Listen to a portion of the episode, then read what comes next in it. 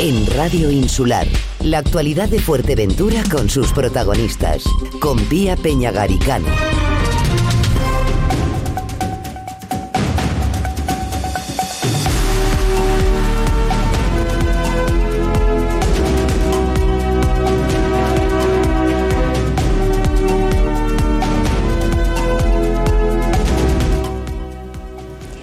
El Gobierno de la Oliva ha hecho recientemente el balance de dos años eh, dirigiendo las riendas de la corporación local Pilar González. En este tiempo también han estado gobernando los ediles de En Marcha que hoy están en la oposición. Estamos con ellos. Saludamos, presidente de En Marcha, Pedro Amador. Buenos días. Buenos días, Pía, y a los radioyentes de Radio Insular. Gracias. Eh, Fia Maguerra es la portavoz de la, del grupo de En Marcha en el Ayuntamiento de La Oliva. Buenos días. Muy buenos días, Pia. Bueno, comenzamos eh, dando cuenta de ese balance que ha hecho la propia corporación de dos años de gobierno, con Pilar González, decíamos, al frente. Eh, han estado ustedes también en, eh, en parte de ese, de ese mandato. ¿Cuál es la valoración que hacen? Bueno, la valoración que hacemos nosotros del trabajo durante el tiempo que estuvimos al frente de nuestras respectivas concejalías es positivo porque nos, nos atenemos o, o a los hechos y a la realidad y a los acontecimientos ocurridos durante todo ese tiempo. Las, las áreas que llevábamos nosotros, y lo vuelvo a decir, aunque sea ajero el tránsfuga que se ha producido, o se ha ido y nos ha dejado, nos ha abandonado, pero el tema de deporte lo llevamos en aquella época, lo llevaba bien, lo que, lo- era la única concejalía que ostentaba. Eh, Fiamma llevaba la de cultura, tráfico y medio esto y accesibilidad. Y yo llevaba la, bueno, Idaira. eh, de finanzas, Idaira, que tenía un lleva peso también importante. Hacienda y régimen, eh, recaudación y economía.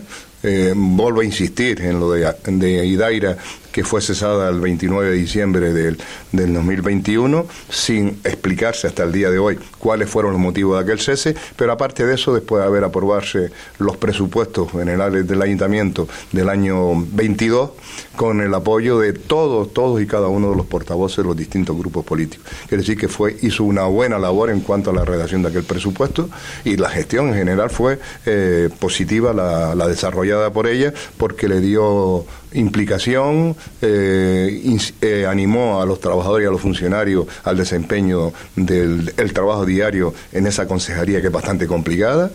Y también después en cuanto a la parte que me corresponde a mí, era contratación, que durante el periodo de contratación que yo estuve al frente han salido muchos, muchos de los contratos, adjudicaciones de los que habla Pilar en su eh, memoria de actividades o acciones desarrolladas. Yo intervine en esas eh, contrataciones, en casi todas. Eh, empezando por la que decía ayer o antes de ayer, parece que algún medio de comunicación, lo de la red de asfalto, la Casa Mané, todo eso interveníamos nosotros también en aquella época, aunque con lo de la Casa Mané después diré una intervención aparte cuando hable de, si me pregunta o si no te lo, te lo adelanto yo, lo de la modificación de crédito. Eh, también después en parques y jardines se hizo una gran, grandísima labor, grandísima labor, no por mí, no por mí solamente, sino por mi cargo de confianza, Rafael Giralde, y también por los empleados del ayuntamiento, como era Rafael Figueroa, que era el, el jardinero más antiguo que tenía la plantilla del ayuntamiento de La Oliva, se encargó, o a él se le encomendó la dirección de parques y jardines, pero lo que son las cosas, la casa de brujas que se produce después del cese nuestro, a este señor lo han han apartado, vamos a decir, tenía un vehículo para recoger a los distintos eh, jardineros, repartirlo por el ayuntamiento, para recoger las podas e incluso lo han destinado a, a quitar las malas hierbas de los márgenes de la carretera cuando no era una función que él tenía por su categoría y porque no es función de los jardineros del municipio de La Oliva recoger y quitar las malas hierbas de los mm, parterres, porque eso es, está en el contrato de limpieza.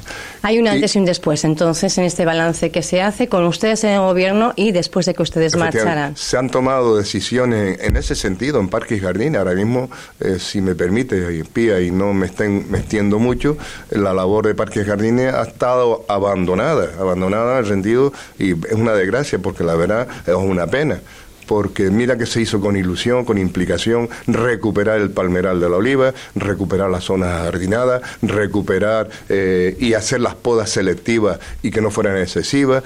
Eh, todo eso se hizo con, un, con unos técnicos al objeto que, que existía en el Ayuntamiento Medio Ambiente y mm, respetábamos sus decisiones y ejecutábamos las decisiones en cuanto a la poda con arreglo a los informes que ellos nos emitían. A partir de ahora yo no sé lo que pasa, no sé lo que ha pasado con lo que acabo de decir de Rafael Figueroa, que lo han desterrado prácticamente de jardinería, lo han primero lo han apartado y, ya, y parece que tras una intervención que él tuvo el mes pasado ante la alcaldesa se han tomado decisiones y se ha retomado un poco la actividad que él desarrollaba, han reconocido que efectivamente fue un error lo que hicieron con él, pero bueno, en general, eh, quiero decir Hablaba usted eh, de la labor que había hecho Idaira Rodríguez al frente de, Economía y Hacienda y ha nombrado usted la modificación de crédito. Alguna vez también ha hablado de derroche de dinero. Vamos al apartado de, Economía, si quiere también haga la mención que consideraba hacer eh, sobre la Casa Mané. En Casa Mané, eh, estando nosotros en el gobierno, se llegó a un acuerdo entre todo el grupo de gobierno de la adquisición de la Casa Mané. Fue realmente así, ¿no? Pero fue el acuerdo de proceder a iniciar los trámites para llegar a, esa adquisición. Eh, no se dijo nunca ni cuál era la intención porque en este caso parece que prima solamente la intención de la alcaldesa. La alcaldesa quiere hacer ahí las oficinas municipales. No se habló en aquel momento. Hay una moción, hay una moción posterior en la que se aprueba que el destino de la casa de Mané no sea eh, para las instalaciones, que, que se consulte a los vecinos, a la participación ciudadana y que se llegue a un consenso en cuanto a cuál podría ser el destino de esa, esa edificación, aparte de que eh, por, la propia, el propio planeamiento municipal, establece que es una casa de destino uso cultural. Aparte de eso. Pero bueno, en aquella época se acordó eso solamente, eh, intervino Idaira también en esa época, porque estaba al frente de Economía y Hacienda, pero eh, este año, en abril, en abril se llevó un expediente de modificación de crédito en el que se incluía la partida de 2 millones de euros para pagar a los, a los propietarios, herederos de Casa Mané. Eh, bien, lo veíamos bien, estábamos de acuerdo, habíamos participado en la época del gobierno, lo, traía modificación de crédito y bien, lo veíamos. Pero en ese pleno en el que se traía esa modificación de crédito, hicimos una pequeña modificación, una enmienda a la aprobación de la modificación de crédito, una pequeña enmienda era eh, que se incluyera unos porcentajes de subvención a determinadas entidades deportivas y a entidades, eh, entidades culturales. ¿Por qué? Porque durante la pandemia se habían reducido las cantidades que tenían asignadas y era volver a que recuperase esa cantidad que percibía. Esto no le gustó. No le gustó a la alcaldesa, eh, prácticamente a la alcaldesa y bueno y al grupo de gobierno y votaron en contra o mm, se abstuvieron eh, bueno, perdón, la enmienda quedó el expediente de modificación de, la, de, crédito sobre la mesa, pasaba a intervención, intervención hacía un nuevo informe y venía al próximo pleno con el informe eh, desfavorable o favorable al. En este caso, informe favorable. Pero ¿qué ocurre? En ese pleno que fue al siguiente, en el de abril, en el de abril, eh, añade una partida nueva, que eran 550 mil euros para salvamento y socorrismo, que también estamos de acuerdo, porque no podemos permitirnos que las playas de Corralejo, las playas del municipio de La Oliva, no tengan el servicio de salvamento y socorrismo, porque puede ocurrir desgracias que no deseamos ninguno. Y, apoyábamos eso. Y entonces estábamos de acuerdo. Pero ¿qué nos llevamos una sorpresa a nosotros cuando se someta a, votación esa modificación de crédito ya con la enmienda aprobada por el interventor y incluido los 550 que todo el grupo de gobierno se abstiene, incluido lo que ellos proponían de los las 2 millones para Casa María. Digo, no los entiendo, no los entiendo. Ellos lo proponen, que se incluyan 2 millones para la Casa Mané, eh, un millón y pico para ejecución de sentencia, o tres millones para ejecución de sentencia, y ahora cuando hay que votar, cuando hay que demostrar la... ¿Qué interpretación hace usted de esa abstención? Yo, porque como ellos no lo habían propuesto, o porque nosotros hemos propuesto una modificación de crédito para esas entidades culturales y deportivas, pues no les gustaba, no les gusta que nos adelantemos, no les gusta que hagamos proposiciones alternativas a las de ellos, porque son lo que estamos haciendo nosotros es hacer propuestas. Eh, eh, nos guste o no nos guste, pero ¿qué ocurre? Que en este caso tenemos mayoría, que yo tampoco tengo culpa de eso, que me, están, me están achacando a mí la culpa de la ¿Y mayoría. qué va a pasar con la Casa Mané, Pedro? Eh, ¿Va a destinarse al final a instalaciones eh, municipales o realmente un equipamiento cultural, que es lo que en principio Es que- ordena el planeamiento? ¿no? Ayer, ayer se comentaba en unas declaraciones que hizo la, la alcaldesa que ya estaba a punto de culminar esa, esa adquisición de la casa y que parte de la casa, que eran bastantes metros cuadrados los que hay allí, parte de la casa iba a estar destinada a oficinas municipales, a pasar la, la casa consistorial allí, pero también iba a respetar una parte para zonas culturales. Eso es lo que, lo que ha comentado. Ujú. O sea que un Pero bueno, que está aprobada en el Pleno, tal y como dijo Pedro, en el Pleno de marzo creo que fue, se aprobó una, una moción propuesta por Coalición Canaria en la que en la que se solicitaba que una vez adquirida la casa se saliera pues a participación ciudadana y que el vecino también pudiera opinar de, en cuanto al uso.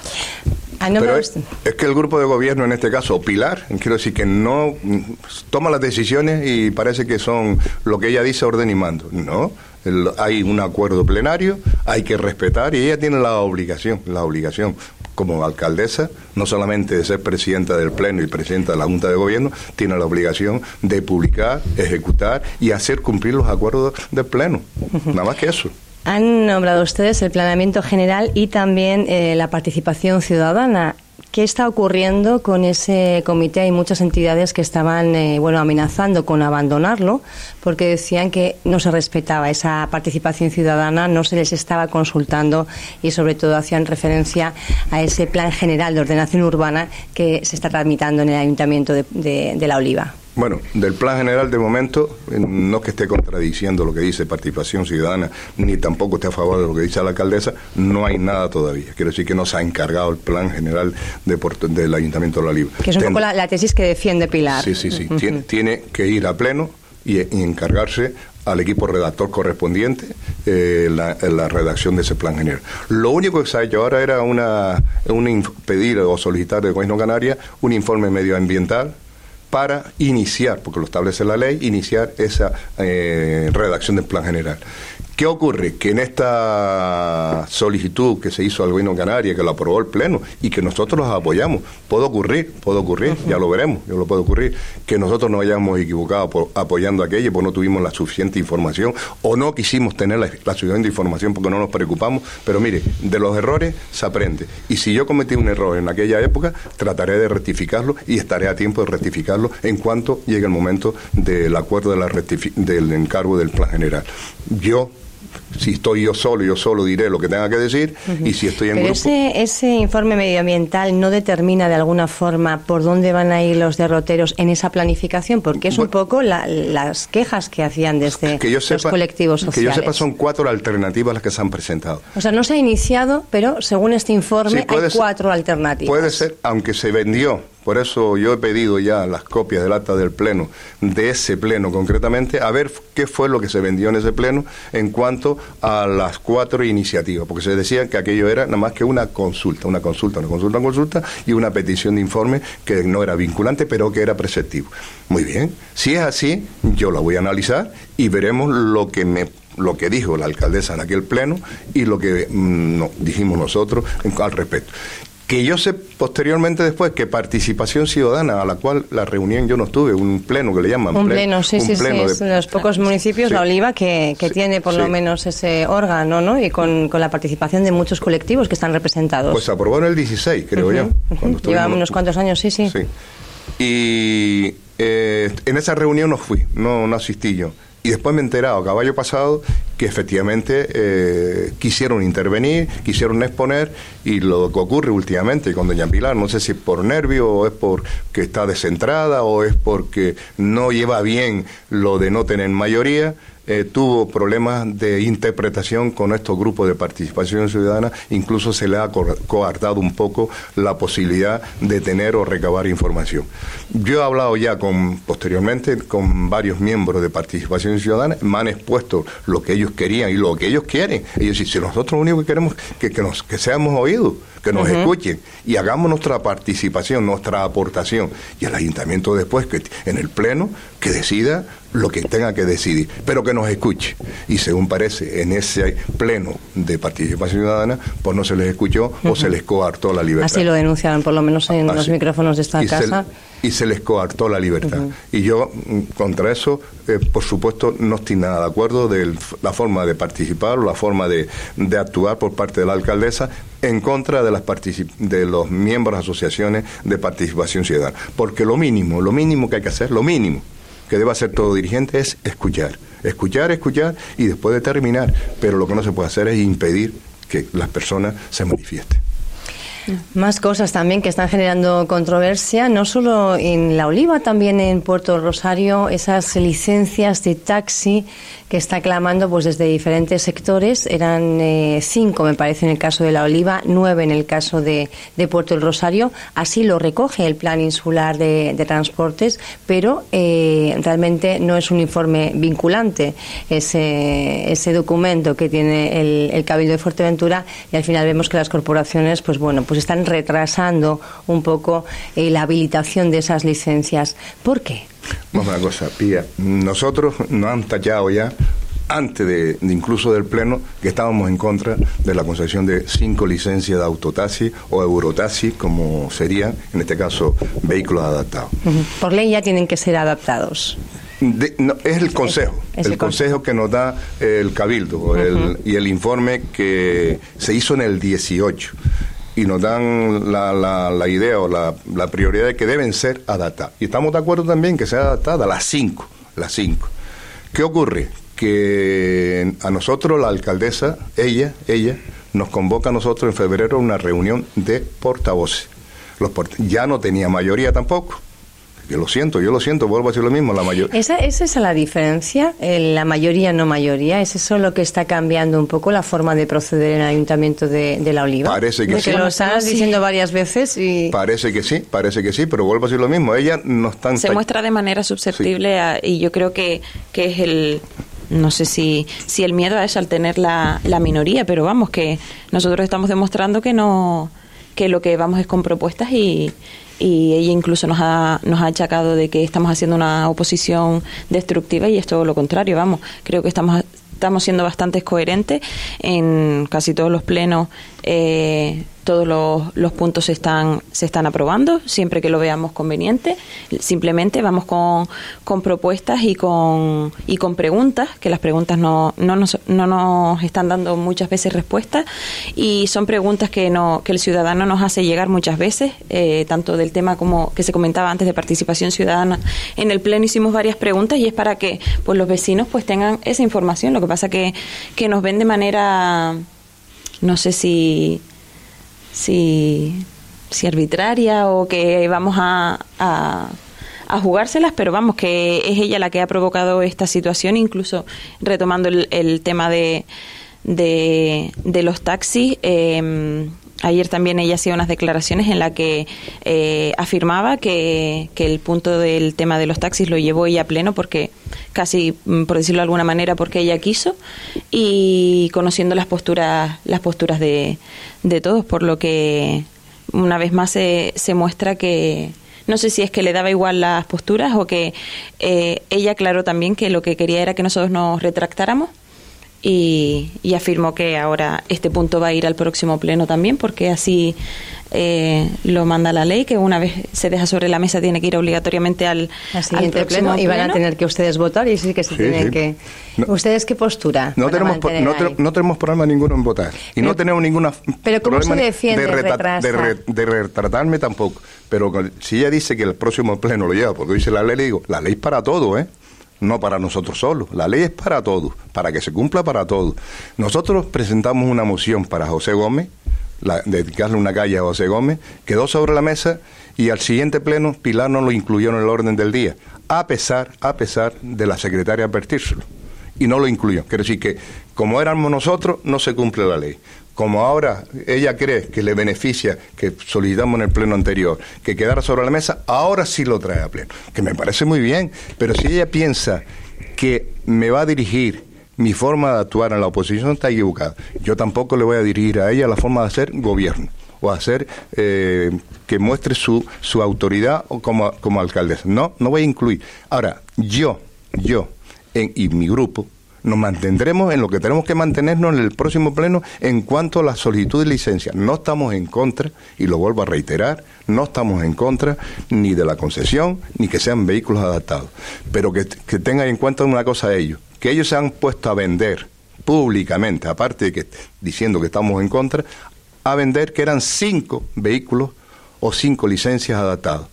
Y no son cinco licencias adaptadas porque la ordenanza, la ordenanza del taxi del municipio de La Oliva recoge una limitación de vehículos adaptados al 10%.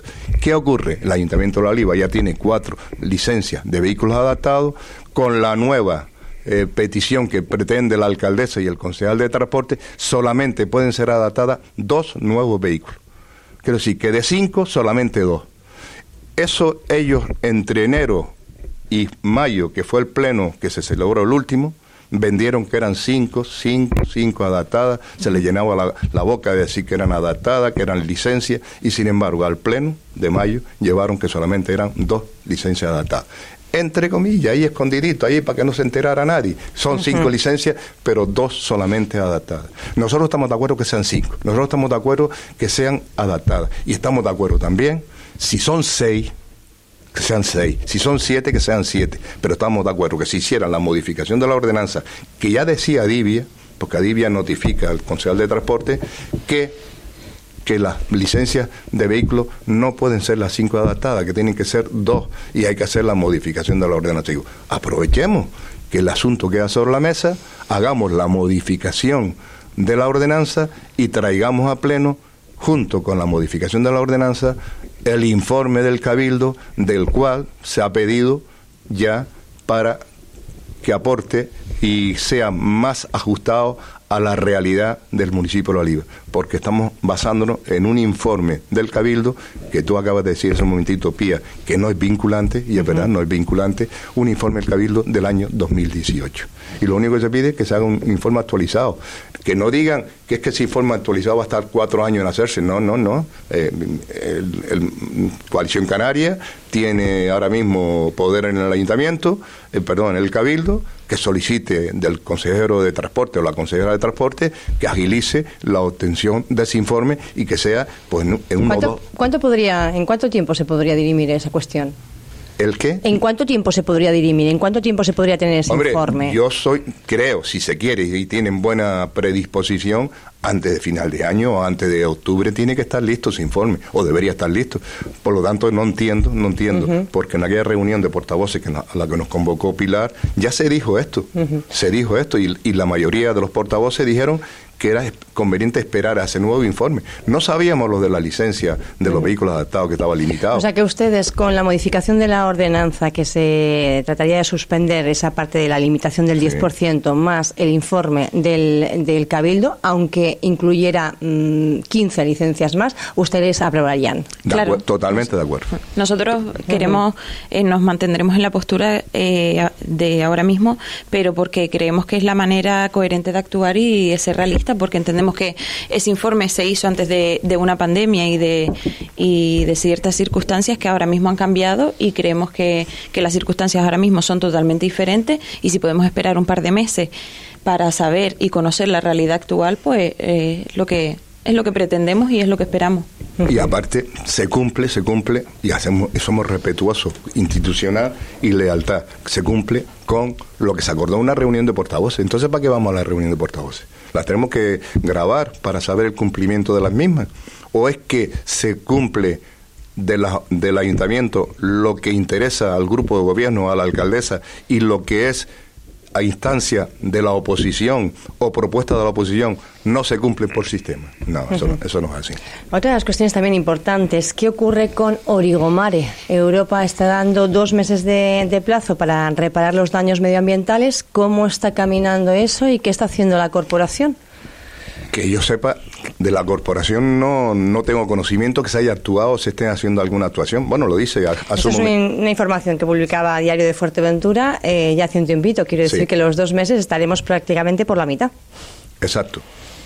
y que yo sepa no se ha hecho nada. Yo creo que están dando, el ayuntamiento está esperando que sea el cabildo, perdón, el cabildo, el, gobierno de Canarias, quien asuma la responsabilidad económica si deriva esto en cuanto a la concesión o la indemnización que pide la comunidad. ¿De cuánto sería? ¿De cuánto estamos hablando?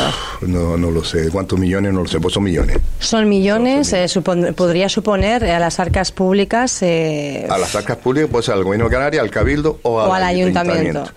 Eh, yo sé que el ayuntamiento, no sé las medidas que está adoptando, pero sí es verdad que entre las medidas que pone la Comisión Europea es ampliar la zona cepa.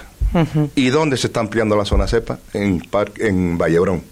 Quiero decir que ya tenía zona cepa, Vallebrón, y quieren ampliar esa zona y también en la zona del llano, de la cueva del llano pelado, llano, ¿cómo se llama? No me acuerdo ahora, llano la Cueva del Llano. La Cueva, del Llano. La Cueva del Llano, la zona de la Cueva del Llano. También quiere que sí ampliar la zona cepa Paní. Pero vuelvo a insistir lo mismo. Siempre, en este caso, de efectivamente la licencia la concedió en aquella época, a pesar de tener un informe desfavorable de medio ambiente, Domingo González Arroyo, la, concedió, la concedió efectivamente el responsable será el ayuntamiento, pero también es corresponsable del gobierno de Canarias, que también dio el visto bueno. Lo pasa que después la Administración de Justicia, a través de una sentencia, anuló el plan parcial de Origomari.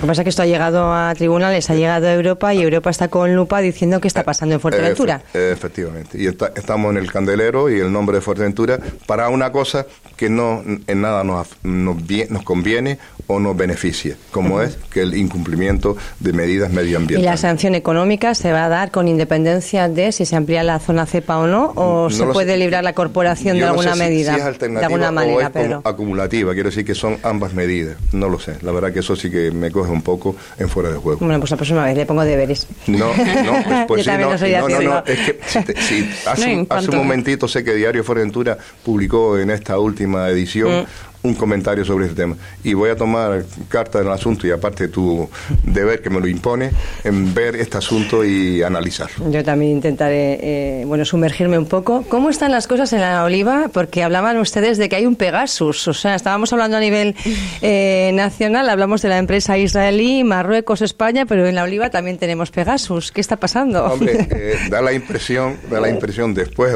también vuelvo a insistir, que estamos en, en mayoría en la oposición, de que se nos persigue o se nos investiga. Ya propiamente, una vez en un pleno, doña Pilar se dirigió a un concejal, en este caso a Oliver González, para decirle que cómo tenía él o tenía estaba en posesión de cierta documentación, como si la documentación solamente la pudiera pedir él o obtener él. Y él, en ese caso, se le había dado a Juan José, el otro concejal de la oposición, se le había facilitado, la habían pedido a él ellos y se la había facilitado a Olivo González, cosa que, y entonces hacía preguntas en el pleno y le llamaba la atención. A partir de ahí se empezaron a poner cámaras en el ayuntamiento, eh, ahí en los pasillos, eh, no sé qué, con qué intención, no sé si es para prevenir de posibles robos o entrada de personas eh, desconocidas a las instalaciones municipales. Por otro lado, me, me parece bien, ¿no? Me parece bien, pero también tiene cámaras en el exterior, me parece bien. Pero últimamente también se han dedicado a sacarme fotos a mí. Yo hablo con los miembros de Parques y Jardines o con los trabajadores y entonces me sacan fotos y después se las remiten a, los concejales diciendo, mira, ahí está Pedro Amador tratando de convencer, incitar o... Y yo, la verdad, mire, yo soy, soy abogado, soy, me dedico al ejercicio de la profesión privada y también entre el personal del ayuntamiento, bien jardinero, bien personal laboral, son clientes míos, quiero decir, a la esfera privada y yo me lo encuentro en un momento entre que vamos a tomar café o yo me vengo de tomar café y me lo encuentro por la calle y me pregunta, ¿cómo va el asunto? Pues yo lo contesto. Pero ahí está que me sacan fotos y después las reparte. ¿De quiénes está sacando? ¿El equipo de gobierno? ¿Personal de confianza Pilar? Personal del ayuntamiento, personal contratado, personal que en las redes yo no le caía muy bien y ahora pues está contratado por el ayuntamiento en algunas actividades deportivas, por, por la Concejalía de Deportes y entonces se dedica a sacarme fotos. Y, pero bueno, a mí eso me gusta. Lo denuncia públicamente, pero eh, ¿va a ir a los, eh, a los juzgados o no, no le va a dar? Estoy en ello, estoy en ello. Está valorando. Estoy, en ello, valorar la posibilidad de intromisión en mi vida privada, eh, como puede ser la obtención de sacarme fotos hablando con empleados públicos, que vuelvo a decir lo mismo aunque hablase de empleados públicos, ellos me pueden plantear su problema que tiene el ayuntamiento. Y soy concejal, concejal de la oposición, y solamente puedo plantear o resolver algún problema en beneficio de ellos. Pero aparte de eso, soy abogado y muchos de ellos son clientes míos. A nadie se le escapa que en 2023 hay una cita electoral. Eh, ¿Ustedes cómo se están movilizando? ¿Cómo se están armando? Eh, sabemos que ha habido contactos con otras fuerzas políticas. Nueva Canarias, me parece que ya eh, esas negociaciones no sé si se han roto. Incluso con el Partido Popular, me parece que también le estaban tentando a usted. ¿Cómo están las cosas? Rota no hemos roto nada. Todo está abierto. Pero tampoco hemos firmado nada. Como dice que he firmado o, dejado de firmar. No, efectivamente, conmigo, con nosotros han hablado, pues, Nueva Canaria, ha hablado eh, el PP y bueno, yo no, no creo que haya más grupos así que hablen con nosotros, porque coalición, no, evidentemente, bueno, a no ser que trate de hablar con la coalición con nosotros para ver qué hacemos con vistas al cabildo, si no presentamos lista al cabildo, ¿dónde irían? Que en su momento también dijeron que si ya habíamos firmado ah. algo incluso con, con Coalición Canaria, cuando nosotros pasamos a la oposición y al final tenemos un diálogo con ellos para llevar cosas conjuntos, para que sea una, una oposición constructiva o de manera que, que podamos sacar propuestas adelante. Y en ese momento se sacó que si ya habíamos firmado con ellos o que teníamos algo pactado para ya para el 2023, pero bueno, viendo cómo están siendo los acontecimientos de primero con Coalición Canaria, ahora con Nueva Canarias, creo que queda un año muy, muy, entretenido. Muy movido. No, incluso han dicho que yo he cerrado ya con Nueva Canaria. Mire, yo no he cerrado con nadie, la verdad que no. Hablo con todos y respeto a todos. ¿eh? Yo respeto a todas las siglas o todos los grupos políticos, empezando por Nueva Canaria, empezando por el ¿Y en su formación qué opinan, Pedro? Fiamma, usted es, eh, bueno, es el que tiene, digamos, eh, bueno, pues, pues una, una trayectoria, una, una experiencia, pero eh, ¿cómo ven todo este juego de la política? Hombre, yo creo que hablo en nombre de mis compañeros porque este tema, pues, está claro que se, que se ha comentado, pero si algo destacamos de, de Pedro, pues, es al crear el partido en marcha, eh, es que quiere ir de manera un poco independiente, que se, que se caracteriza por eso, porque hay varios perfiles en, eh, en este grupo y creo que nuestra intención es seguir por esa vía de, de caracterizarnos por, por ser un grupo municipal y que mira por el municipio y esto lo, dijo también en la última entrevista Pedro. Otra cosa ya son alianzas que se puedan establecer de cara a la primera institución del cabildo que entiende ustedes desde el municipio de La Oliva pues eh, no, y que no presentamos lista nosotros. O, en principio no pensamos presentar lista. Entonces evidentemente todos los grupos acuden a nosotros. Y qué van a hacer ustedes con el voto de La Oliva al cabildo al Parlamento de Canarias pues mire pues ya, ya veremos ya veremos que para trabajar es necesario. lo único que queremos, y, Fiamma lo acaba de decir, eh, la idea nuestra es estar en el municipio como partido municipal luchar por el municipio. No queremos ni puesto ni queremos nada. Mire, prueba de ello fue que abandonamos el grupo de gobierno, donde teníamos una asignación económica garantizada y hemos renunciado por la mala gestión o la mala decisión o la decisión precipitada, que incluso no se consultó con sus grupos o compañeros de grupo, e incluso porque hasta el día de hoy no han dado motivo alguno de cuál fue lo que causó el cese de Ida Rodríguez. Y lo desconozco. Lo dejamos ya 42 minutos pasan de las 9 de la mañana de este viernes. Les agradezco que hayan acudido aquí a los estudios de Radio Insular para darnos cuenta también de esa, de esa visión desde la oposición de lo que está pasando en el Ayuntamiento de La Oliva y también trasladarnos un poco ese, ese clima que se está viviendo. La verdad es que se acercan las elecciones, se nota, por mucho que haya algunos políticos que digan que todavía queda mucho tiempo, pero nos consta que la gente se está movilizando. Gracias, Pedro. Gracias, Fiamma. Buen fin de semana. Muchas, gracias, Pía. Y tomo nota del el encargo del deber que más También, yo también. a ver si no lo toman como un ataque. Que Le, decimos que Pía nos lo han cargado y que no vamos con intención de atacar. No, no, no, es, conocer, conocer la realidad de esa situación que puede ser preocupante y sobre todo si desde el punto de vista económicamente afecta al ayuntamiento. Gracias. Gracias a ti. Vuelvo a escuchar esta entrevista en radioinsular.es.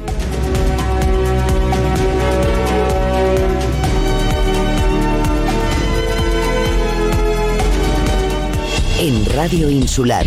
La actualidad de Fuerteventura con sus protagonistas. Con Pía Peñagaricano.